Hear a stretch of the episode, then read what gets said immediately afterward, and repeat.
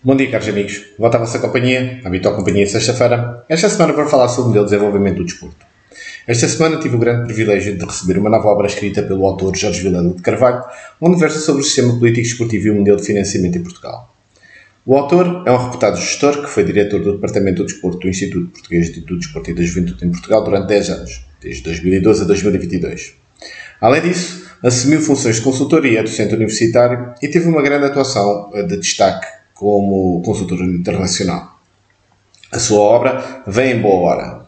Numa altura em que a Direção-Geral de Educação, Juventude, Desporto e Cultura da União Europeia lança um novo estudo sobre o modelo desportivo europeu, como um pilar essencial da organização do desporto da Europa, este modelo está organizado numa base autónoma, democrática e territorial, com uma estrutura em pirâmide. O Comitê Olímpico Internacional veio também tomar uma posição em nota enviada, onde expressa preocupações e faz recomendações que possam servir para este modelo mais robusto perante as ameaças que têm sido alvo. Existe um claro alinhamento do, das recomendações do Comitê Olímpico Internacional acerca do modelo europeu do desporto com a sua Agenda 2020 mais 5, sendo que o modelo europeu tem como a sua base um sistema de solidariedade que se reforma, que reforça mutuamente. Este modelo tem como base o desporto amador e é igualmente baseado em valores de regime de solidariedade financeira, implicando a existência de apenas uma federação por desporto e por país. Esta estrutura é baseada em competições abertas e em atividades voluntárias com legítima autonomia.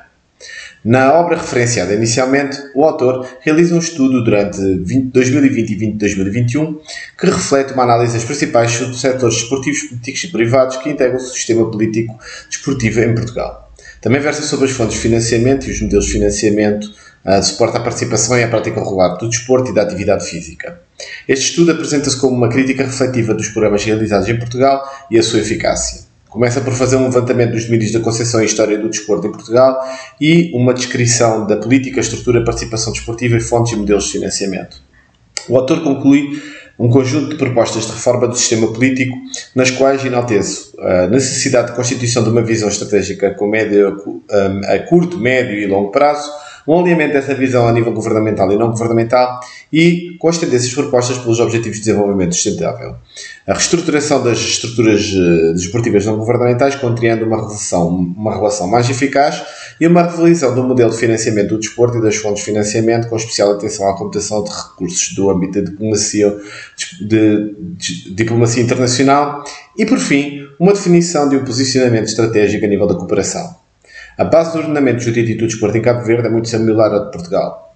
O próprio modelo de desenvolvimento é baseado no modelo europeu do desporto. Portugal mantém ainda grandes desafios neste domínio, nomeadamente a nível da participação da atividade física da população. Cabo Verde pode e deve antever a ultrapassagem destes desafios por um benchmarking virtuoso baseado em boas práticas que outros países bem-sucedidos nesta área têm uma relação criadas através de uma relação de diálogo e troca de conhecimento, potenciando assim um desenvolvimento acelerado do papel do desporto como meio de desenvolvimento social. Muito obrigado pela vossa companhia. Voltarei novamente para a próxima semana com mais um tema ligado ao desporto.